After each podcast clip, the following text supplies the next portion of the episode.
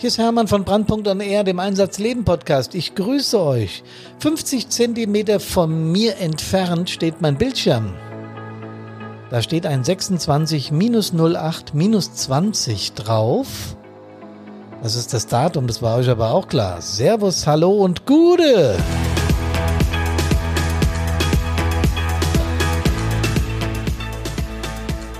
Der Podcast Nummer 96, äh, heute mit dem Titel Digital ist phänomenal und dem Subtitel Erfahrung im Umgang mit digitalen Formaten.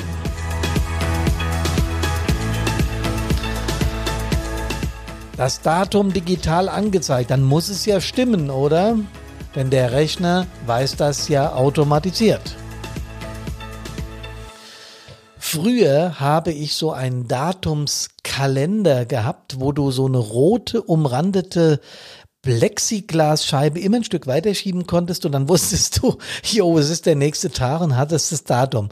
Wenn du es mal vergessen hast, hast du auch mal in ein Formular, als ich noch bei der Stadtverwaltung gearbeitet habe, in ein Formular das falsche Datum eingetragen. Das übernimmt heute wie selbstverständlich unser PC, unser Smartphone oder sonstige Gerätschaften, mit denen wir digital umgehen. Denn die haben exakt immer das richtige Datum. Ob wir ein Schaltjahr haben, äh, ob das Wochenende dazwischen war und du vergessen hast, dieses Blättchen 2 weiterzumachen. Also das Datum stimmt immer. Das ist ein Vorteil der digitalen Welt. Gibt es da auch Nachteile? Auf jeden Fall weiß ich eins. Es gibt Digitalgegner und Digitalbefürworter. Und meistens ist auch wenig Luft dazwischen. Entweder einer ist affin dafür und mag das total oder einer ist eben dagegen. Als ich noch bei der Stadt gearbeitet habe, hatte ich eine Abteilungsleiterin, die war mir unterstellt und die hat immer gejäht und gezornt, wenn es um digitale Formate ging, weil sie immer gesagt hat, ja, wir werden alle überwacht und äh, was weiß ich, ja. Und so gibt es eben Argumente dafür und dagegen. Ich will euch mal kurz einspielen, wie früher die Feuerwehr dauerhaft und immer alarmiert wurde. Und ihr kennt dieses Geräusch wahrscheinlich sehr genau.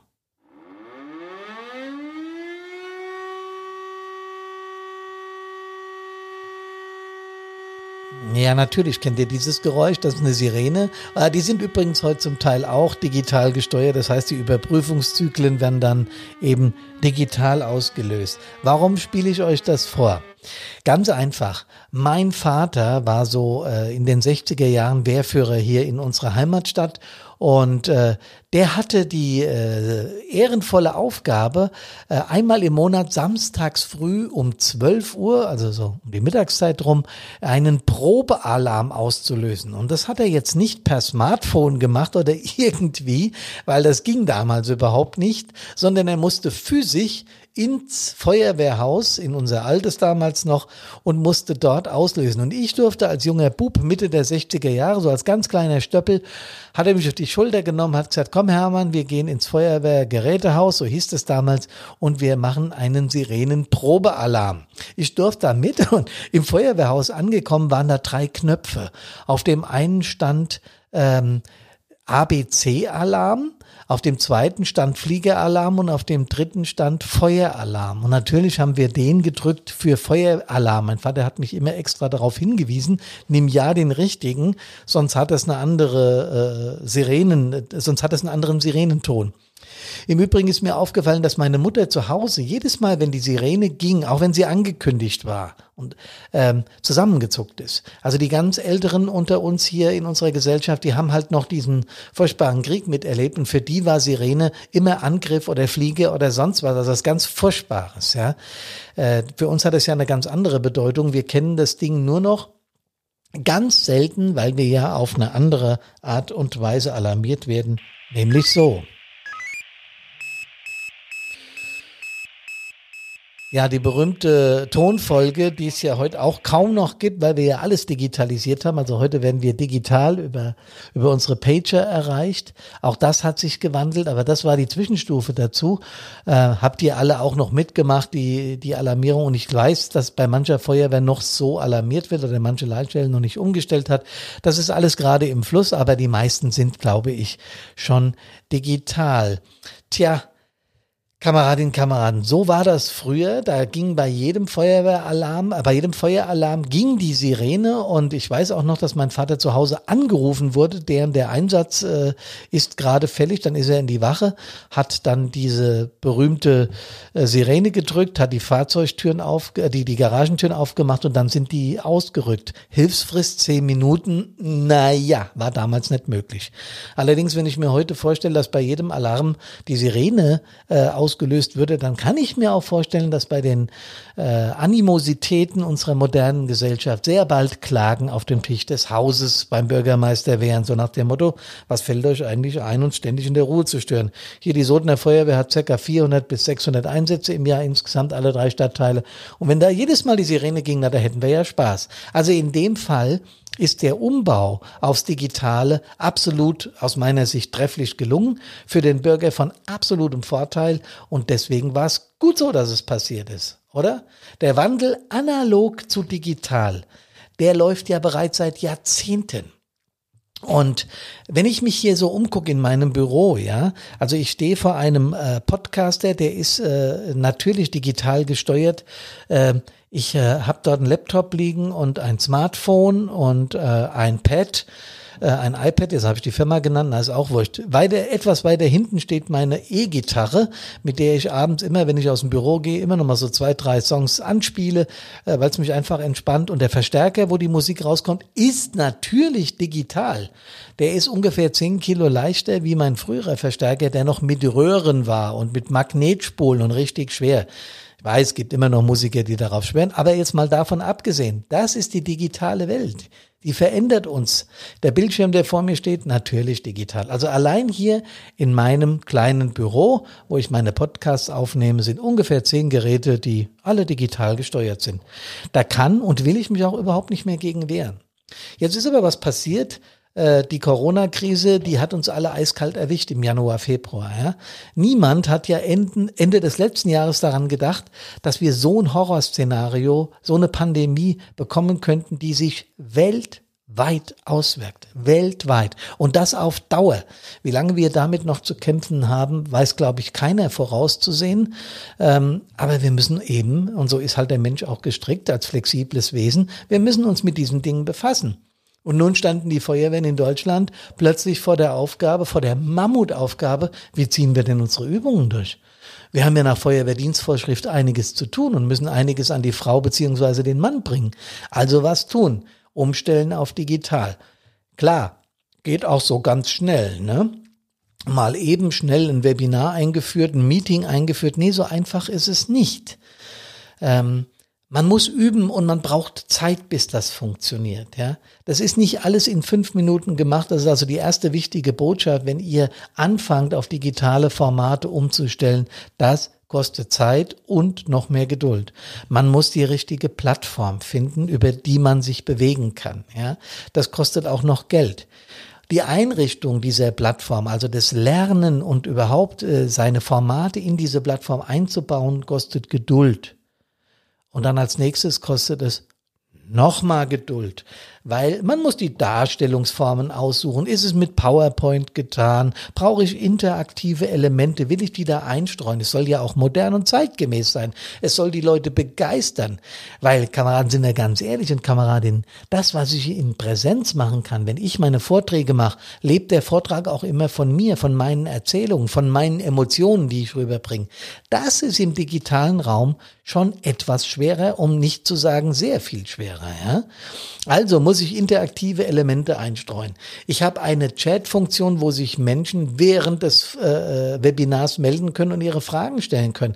Weil das können sie im Vortrag vor Ort ja auch. Sie können ja die Hand heben sagen, du, das habe ich gerade nicht verstanden, kannst du das nochmal erklären?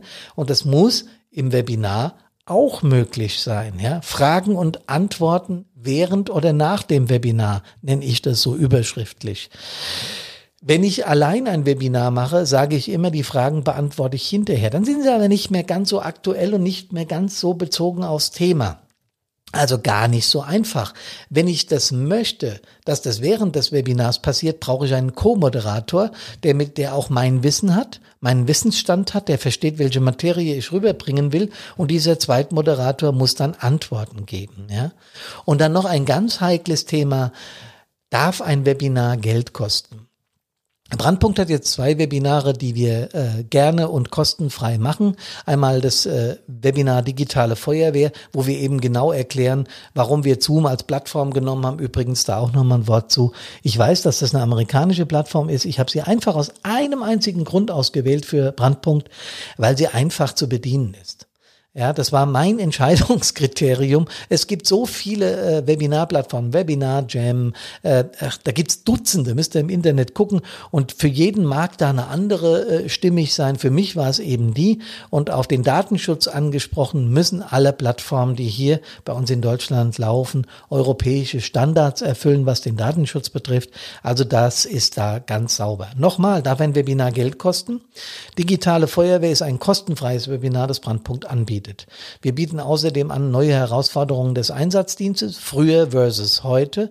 Da erkläre ich, was früher, genau jetzt wie mit der Sirene vorhin, äh, im Feuerwehrdienst anders war und warum die Veränderung der Gesellschaft hin zu den digitalen Formaten Vorteile, aber auch Nachteile hat. Ähm, das ist unser zweites kostenfreies Webinar. Wir haben noch eins, das ist kostenpflichtig. Das ist das Webinar Stabil im Einsatz. Das geht allerdings auch zwei Stunden und da erkläre ich, genau, was es, äh, äh, warum es äh, schwieriger geworden ist, äh, emotional, mental stabil Feuerwehr, Mann, Feuerwehr, Frau zu sein oder auch äh, Mitglied einer anderen Hilfsorganisation, THW, DLRG, ihr wisst schon, äh, das ist ja das, was ich immer äh, äh, von mir gebe. So, und die Nachteile aber, die liegen auch auf der Hand, weil man wird mit Informationen überflutet. Die sozialen Medien sind Fluch und Segen zugleich, weil die Menschen sich dort wiederfinden. Die Menschen können nur selber posten. Das sehen wir an Einsatzstellen, äh, wenn 30 Handys auf die Einsatzstelle gerichtet sind und in Echtzeit übertragen, was wir da an Einsatzstellen machen. Das ist ein Fluch. Kameradinnen und Kameraden, weil wenn eine Kamera auf dich gehalten wird, das weiß jeder, der mal Kameraarbeit gemacht hat, der mal als Stadtbrandinspektor oder auch als Zugführer oder Wehrführer von, einer, von einem Fernsehsender bei einem Einsatz interviewt wurde, du weißt, jetzt können dich ein paar Zehntausend, Hunderttausend, vielleicht sogar Millionen Menschen sehen. Und wenn 30 Handys auf dich gehalten werden und dich in Echtzeit filmen, was du da gerade an der Einsatzstelle treibst und wenn in den sozialen Medien dann dein Einsatz zerrissen wird und das können wir wir hier immer und immer mehr in unseren Medien nachlesen, dass das passiert, ähm, dann ist es natürlich kein Segen mehr, sondern ein Fluch. Ja. Eins ist aber auch klar. Wir werden den, die, den Wandel in das digitale Zeitalter nicht aufhalten können. Was wir aber verändern können, ist unser Umgang mit den Problemen, die daraus entstehen. Seht ihr, einer der vielen, vielen, vielen Punkte, warum es Brandpunkt gibt und warum wir entstanden sind. Brandpunkt ist auch auf dem digitalen Trip eindeutig, denn unsere Webinare zeigen, das ist eine absolut sinnvolle Alternative zur normalen Vortragsart. Ja? Die Menschen können das von zu Hause aus machen, sie sparen Zeit. Bei kniffligen Themen, die emotional sind, wie wir sie von Brandpunkt ja schulen, äh, kann auch anonym geantwortet werden. Ja, uns kann man Mails schreiben, man kann anonym in Webinaren äh, Fragen stellen und die werden dann auch natürlich anonymisiert beantwortet. Das hat Vorteile. Menschen, die sich in Vorträgen nicht trauen, Fragen zu stellen, können das in Webinaren sehr wohl anonym tun. Ja, ähm, was ich auch in letzter Zeit vermehrt äh, in meiner eigenen Fortbildung getan habe, war E-Learning-Programme zu nutzen. Wir sind ja gerade in der Entwicklung eines eigenen E-Learning-Formats. Ähm, da wird es in nächster Zeit viel Informationen von uns dazu geben. Und ich glaube, dass das auch äh, die Lehrweise der Zukunft sein wird, weil auch da kannst du lernen, wann immer du willst, also auf dem Smartphone zum Beispiel oder auf dem Tablet oder auf dem Laptop, also auch unterwegs von mir aus auch im Urlaub, das mache ich zum Beispiel sehr gerne, so ein E-Learning im Urlaub. Ich, ich finde es einfach spannend, mich weiterzubilden und deswegen mache ich das dann da. Äh, gibt natürlich Menschen, die sagen, im Urlaub kommt mir so überhaupt nicht in die Tüte, völlig in Ordnung, ja. Aber E-Learning-Formate sind deshalb so grandios, weil, wie gesagt, ich bin örtlich unabhängig und ich bin zeitlich unabhängig, wann immer ich das machen möchte. Der eine lernt lieber morgens um sechs, ist für mich schwierig vorstellbar, aber das soll es geben. Der andere lieber abends um elf.